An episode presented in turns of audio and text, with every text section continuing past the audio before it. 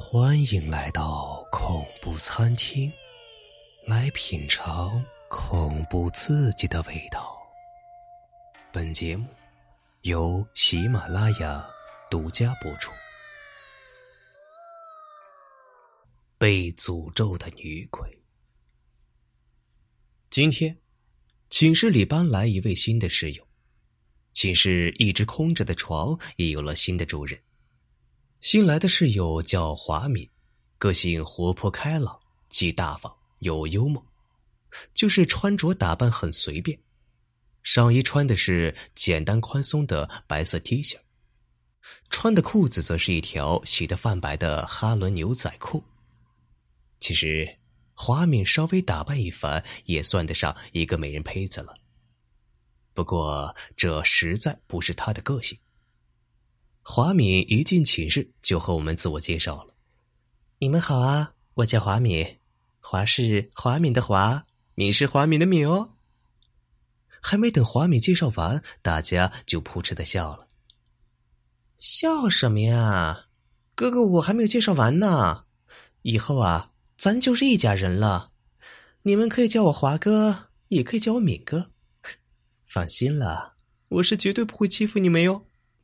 我一定会好好爱护你们。他一边说，一边顺势的抚摸着琳琳的头。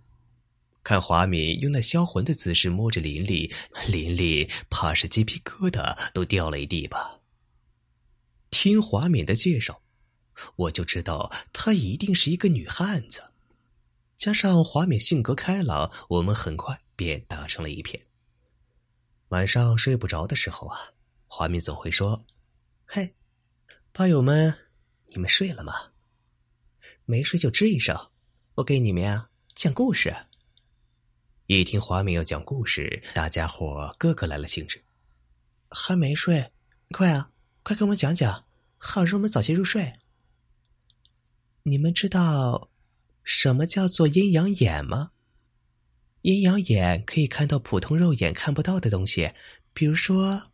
鬼，听到“鬼”这个字，整个寝室的气氛都变得紧张起来。等等，先别讲，我害怕，我得找个被子抱着。讲话的是寝室里胆子最小的苏笑笑。我呀，开始讲喽。在我们以前上的学校，一直流传着一个人鬼恋的传说。这个传说以前在学校无人不晓，不过后来知道的人是越来越少了。我们学校学生会长不但长得帅，人品更是没得说，在我们学校深受老师同学的爱戴，人气居校园榜首。可惜，他拥有传说中的阴阳眼。不过起先这事儿啊，他自己也不知道。他每天要做的事情非常多。晚上总要等到十二点过后，才能看到他那高大魁梧的身影从图书馆经过。每天他经过图书馆的时候，隔壁音乐室内就会传出使人心魄、美妙动人的音乐。他被这不知名的音乐吸引着，一步一步的走向音乐室。他轻轻推开门，里面坐着一个一袭白衣的长发飘逸女子。正在专注的弹着钢琴，动作十分优雅，全然没有注意到身后有人进来。结束一首曲子之后，他转身发现会长，不过他表现的很淡定，完全看不出有被吓到。这女生长得清秀可人，仿佛不食人间烟火。在转身的一刹那，他们俩都被对方吸引着，可谓是。一见倾心。会长先说话了：“你曲子弹的真好，我很喜欢。”女子微微一笑，连她的笑容都是那么优雅。会长怎么能不动心呢？会长误解这个笑的含义，以为他不相信自己，有些尴尬的说：“我说的是真的呀，真的很好听。不信你摸一下我的心，说的绝对是真心话。”会长紧张的连话都不会说了。要不是今天有一个会议要求穿正装，不然他现在一定会被误认为流氓。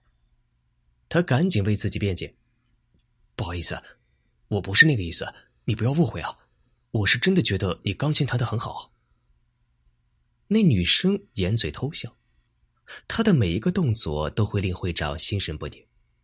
会长伸手说：“你好，我叫夏瑶。”女生和夏阳握了手，在钢琴上用她那如玉指一般的手写下了“乔雨玲”。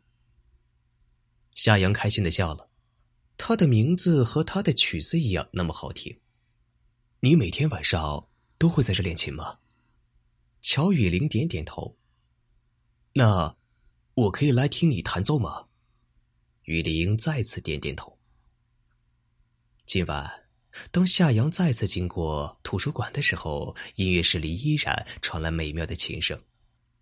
这一晚，他们相处的很愉快，很和谐。可这也让他知道了雨林不会说谎。不过这不要紧，他不在乎，他想要照顾这个让人怜惜的女孩。几乎每晚，他都会准时来到这里做雨林的忠实粉丝。雨林很感动，同时也很害怕。这样的日子持续了一段时间之后，晚上音乐室内再也没有传来琴声。里面只有一架冰冷冷的钢琴还在。夏瑶没有等到雨玲，倍感失落。回到寝室，他问了一个室友：“知不知道一个叫做乔雨玲的女孩？她穿着白衣服，不会说话，长得很漂亮，像一个仙子。”室友听到雨林这个名字，都被吓到了，说她被鬼魂缠住了，让他去请法师。室友告诉他，雨林两年前就已经死了，就死在那个学校的音乐室。夏阳并没有被这个消息吓到，反而释然了。当所有人以为夏阳会清醒过来的时候，夏阳更坚定自己的想法。他不在乎雨林是人还是鬼，他只想保护好她。而这一切都被躲在暗处的雨林看得一清二楚。他被感动了，他抛开一切，冲到夏阳的面前，与他紧紧相拥。他用手比划着告诉夏阳，自己是个被下了诅咒的女鬼，只要跟他有接触的人都会死。夏阳，你怕吗？怕我就不会找你了。我想和你永远在一起。如果你说的诅咒真的应验了，那就让我也变成鬼。这样，我们就可以永远不分开了。诅咒终于应验，夏阳死了，但他却可以永远和雨林在一起。这也许才是对他们都好的结局吧。其实，没有人能够看到雨林，唯独拥有阴阳眼的夏阳能够看到。或许，这就是他们的缘分吧。笑笑这个胆小鬼听完后被感动的是稀里哗啦，还说：“如果有个男生也能这样对我的话，那我死也值了。”秦师长发话：“好了好了，别瞎说，都睡吧，明天还要上课呢。”这个晚上，大家都做了同一个梦，他们梦到一张像白纸一样的脸出现在了天花板上，他没有五官。却能够发出声音。他笑了，他干涸的声音好像有一股魔力，在侵蚀着他们的灵魂。他说：“有没有人告诉你们，这个故事也被下了诅咒？谁要再提起他，将要在这个世界上消失。”好了。被诅咒的故事，你听完了吗？啊，开个玩笑。好了，本期的故事就讲完了，感谢您的收听和您的支持。